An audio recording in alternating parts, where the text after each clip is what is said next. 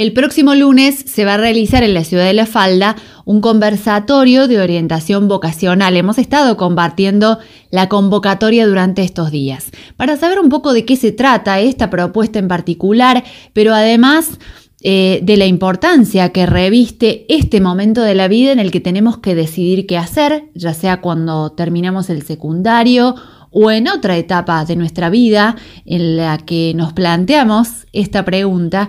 Bueno, para hablar de todo ello tuvimos una linda charla con la licenciada Andrea Chiape, quien estará a cargo el lunes de este conversatorio. Yo los invito a escucharla. Me parece que esta nota sirve para dejarnos muchas preguntas sobre cómo encarar el momento en el que decidimos qué es lo que se viene de ahora en adelante. Hola, buenas tardes. Bueno, justamente es un conversatorio respecto de un tema, pero más que importante, no solamente para, para los jóvenes, para los adolescentes que están terminando su ciclo, sino también para cualquier persona de cualquier edad que se encuentre en momentos de tener que elegir, de tener que elegir algo para su vida, un camino. Porque la orientación vocacional más allá de lo que comúnmente creemos, no es únicamente elegir una carrera o elegir qué estudiar. La orientación vocacional va mucho más allá e implica mucho más, implica comprometerse y pensar, en todo caso pensarse uno mismo, a un futuro desde un presente. ¿Qué quiero hacer? Hacer con H. ¿Y qué quiero ser? Claro. Y, general, generalmente se piensa como, bueno, ¿qué voy a estudiar? Que es algo más inmediato y no en el mediano y largo plazo como proyecto de vida. Es algo que cuesta ver, sobre todo cuando uno es muy joven. Exactamente. Esto que estás diciendo es fundamental, Lau. Yo siempre le digo a mis estudiantes, eh, pensar vocacionalmente no es pensar en el ya. ¿Qué hago cuando termine sexto año y mi colegio mi institución no sea ya quien me sostiene. ¿No? Entonces, bueno, pensarme desde ahí. Y esto implica poner sobre la mesa muchos aspectos del sí mismo, mis intereses, mis aptitudes, mis valores, pensar en la realidad que me circunda, pensar en el mundo laboral, bueno, un sinfín de cosas, de aristas que uno tiene que pensar y luego incorporarlas al sí mismo y pensarse desde ahí. Pero lo que vos decías, uno inmediatamente asocia orientación vocacional con, bueno, a ver, ¿qué quiero y qué voy a estudiar? Y no, es realmente lo que yo quiero, es estudiar. Si quiero estudiar, ¿cómo me veo? Para una carrera larga, tradicional, para carrera corta, sobre todo con la gran variedad y con la gran oferta que hay hoy, ¿no? Sí, sí. Pensarse desde la realidad. A lo mejor yo tengo ganas de estudiar danzas, ¿sí? Pero realmente mis aptitudes, mis habilidades personales no me dan para eso. Entonces no significa que no vaya a poder hacerlo, porque cuando el ser humano se propone algo, le llevará más o menos tiempo, pero lo puede lograr si pone toda su energía su esfuerzo. Todo allí, por supuesto que lo va a lograr, pero debe saber que le va a costar un poco más. Entonces, para que esa elección sea lo más responsable posible, no sea fallida desde ahí. Entonces, este conversatorio es, bueno, poner sobre la mesa de diálogo todas estas variables y que la persona que asista, más allá de su edad, más allá de su momento evolutivo, más allá de su situación de estudiante pueda comenzar a pensar. Qué importante poder reconocer el potencial y las aptitudes, porque a veces lo que nos cuesta también para dar un paso es conocernos un poco más. Eh, esta inseguridad de decir quisiera tal cosa, pero no sé si puedo, o no me animo, o no me di cuenta que tengo eh, una enorme capacidad de hacer tal o cual cosa y que lo llevo de manera tan natural que no lo veo. Eh, es parte también, ¿no? De, dar un paso para elegir hacia adelante. qué lindo eso que estás diciendo, qué lindo. Y exacto, así es. Mira, hace mucho tiempo atrás se decía como que la vocación era ver como etimológicamente vocación viene de advocare, que significa escuchar el llamado. Mm. Pero este llamado no es una cosa que mágicamente baja y se instala en nosotros y lo tenemos que descubrir así porque ese es el llamado. No, esto se va construyendo a lo largo de nuestra vida y se va construyendo aún desde antes de lo que nosotros creemos, Lau. ¿Sí? Porque, por ejemplo, mira, los intereses. Los intereses se van construyendo a medida que vamos creciendo, que nos vamos formando, que participamos de distintos grupos, ¿sí? Entonces, uno nunca puede interesarse por algo que no conoce. ¿ah? Pero los intereses se van construyendo así y los voy descubriendo. A diferencia, por ejemplo, de otra cuestión que tiene que ver con las aptitudes, con P, aquello para lo que una persona es apto, para lo que una persona tiene facilidad, este don, como le llamaban antes, ¿no? Que esto sí nace con nosotros. Desde que nacemos, lo traemos. Y el entorno va a hacer que aparezcan o no, o los va a mantener allí dormiditos.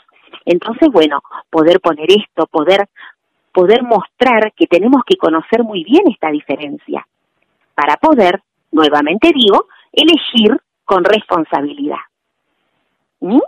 Y, y terminar con ciertos mitos alrededor de la cuestión también, enfrentarlos también a lo que implica hoy por hoy, en este año 2021, a un joven, a un adulto, a un adulto mayor, enfrentarlo con el mundo laboral. ¿Qué se pide hoy? ¿Qué se espera hoy?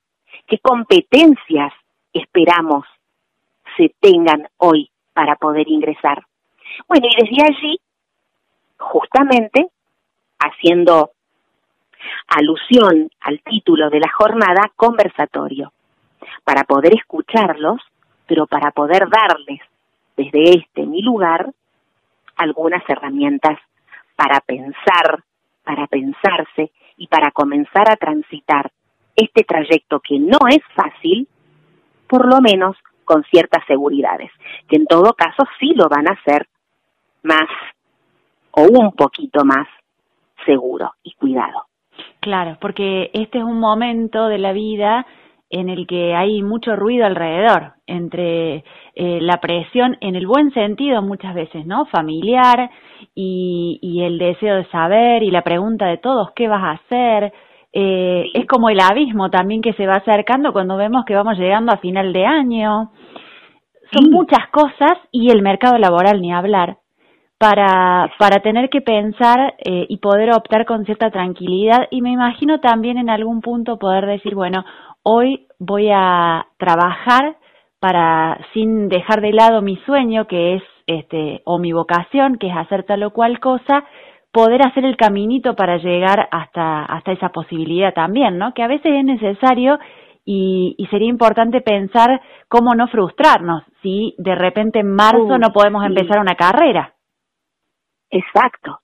O u otra cosa, mira, si empiezo una carrera que a lo mejor toda la vida yo creí que era lo que quería, que era lo que me gustaba, y luego comienzo y me doy cuenta que su propia lógica, sus, sus propios tiempos, los contenidos, no me están haciendo bien.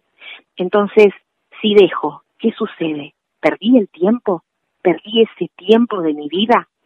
Entonces, estas cosas que sobre todo, y acá sí lo voy a centrar en una edad, en los adolescentes, les cuesta mucho, porque no es fácil y porque además no es solamente eso que tienen que resolver los adolescentes, tantas otras cuestiones en relación a su mismidad, en relación a su sexualidad, quién quiero ser, cómo quiero ser.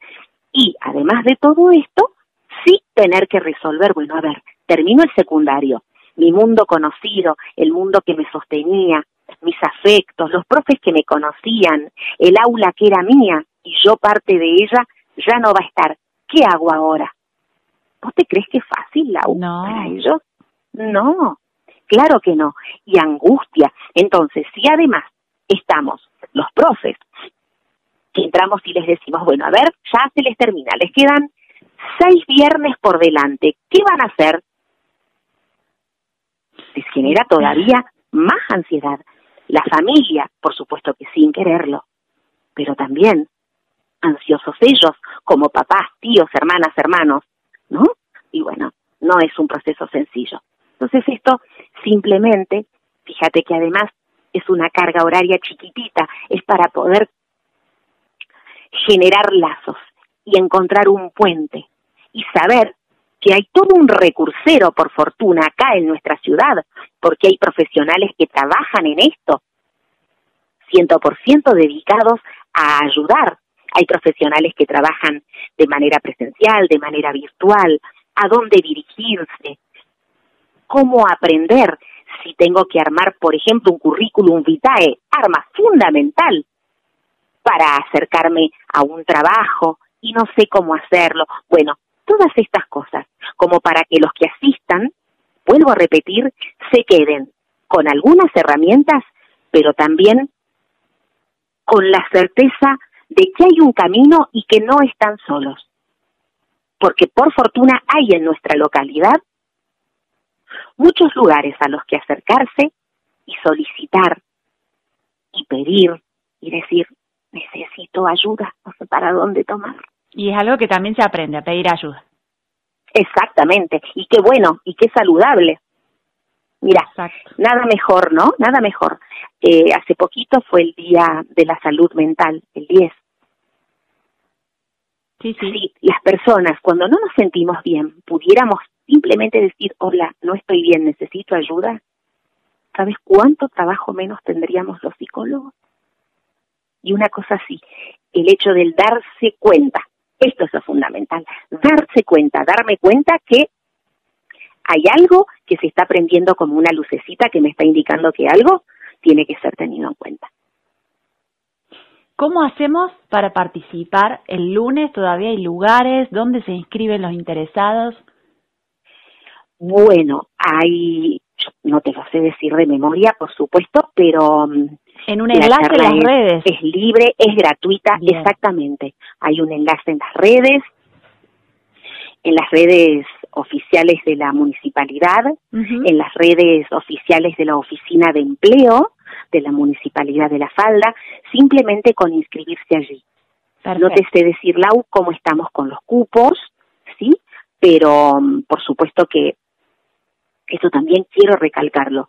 No es preciso ser un adolescente o un joven adulto que esté transitando sus últimos años de escuela secundaria, porque pensarse vocacionalmente, profesionalmente, ocupacionalmente, es algo que en cualquier momento de la vida lo podemos hacer, aunque sea para determinar cuál es el hobby que en este aquí y ahora más me interesaría hacer, por ejemplo.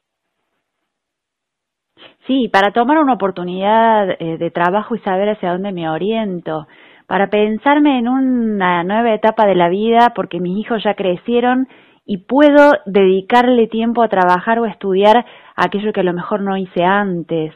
Eh, bueno, hay eh, un montón de, de momentos en el que la vida vuelve a empezar. Todos los días la vida vuelve a empezar. Cada vez que nos despertamos, con cada mañana. Y así es.